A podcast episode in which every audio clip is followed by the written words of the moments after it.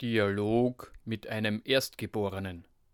Wir befinden uns in einer Epoche, in der das Übliche nicht mehr funktioniert.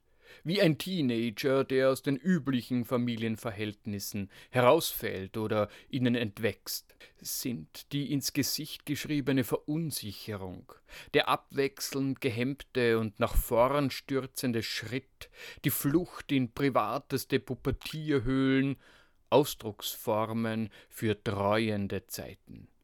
Sickern miese Nachrichten, unliebsame Fristen und eine tonnenschwere Gegenwart in unser spätmodernes Bewusstsein ein, ist es kinderleicht, sie in digitalen Fluten zu ertränken. Man muss den Kopf nicht mehr in den Sand stecken, sondern kann Reizüberflutung mit Reizüberflutung löschen. Aus Sorge, dass der junge Mensch im Digitalen ertrinkt, bevor er erwacht, errichtet der Vater einen Damm und schaltet das WLAN ab. Warum habe ich kein Internet mehr? Damit du nicht in den digitalen Dämmerschlaf fällst und in der gegebenen Frist lernst, den schweren Stoff beweglich zu machen. Ich kann schon alles. Wenn jemand nicht weiß und nicht weiß, dass er nicht weiß, bleibt er in grober Unwissenheit für alle Zeit. Du hast die Mentalität eines Herrenmenschen und das Herz eines bornierten Sklaventreibers wenn dich der Schock darüber aus der Haut fahren lässt, so dass du dich auf die Suche nach einem neuen Obdach begibst, freut mich das. Denn wenn jemand nicht mehr aus und ein weiß und will, dass er weiß, rettet er sein Dasein vor Unwissenheit. Ich habe aber in dem Nietzsche-Buch, in dem du die Tickets für die Verlängerung des Internetzugangs versteckst, gelesen, dass der Übermensch Nietzsche auch nicht alles wissen wollte. Vieles wollte er nicht wissen, und er schrieb, die Weisheit zieht auch der Erkenntnis Grenzen. Du bist aber noch nicht weise genug. Du hast den schweren Stoff noch nicht bewegt. Dafür braucht es die zweite Geburt.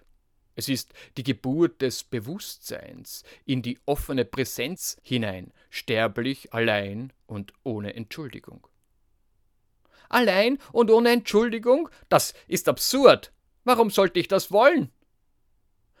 Wenn jemand weiß und will, dass er weiß, trägt er sich selbst in die Höhe des Glücks. So jemand hat etwas vor, weil er zur Welt kommen will weil er weiß, dass er als Subjekt in die Welt hineinragt und sich nicht mehr hinter Ablenkungen und Entschuldigungen wegducken will.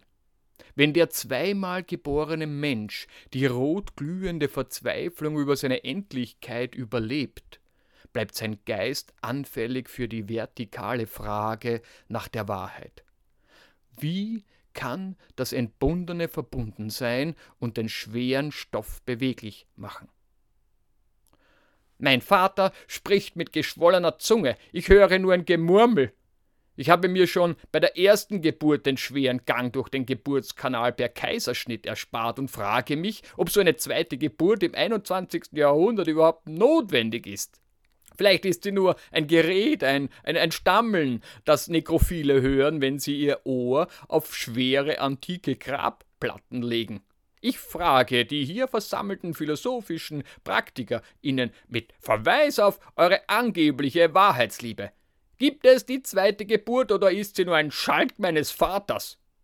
Wer im Stillen meint, es gebe sie, der soll mir jetzt spontan sagen, wie die philosophische Praxis den Entbundenen zur Verbundenheit begleiten kann.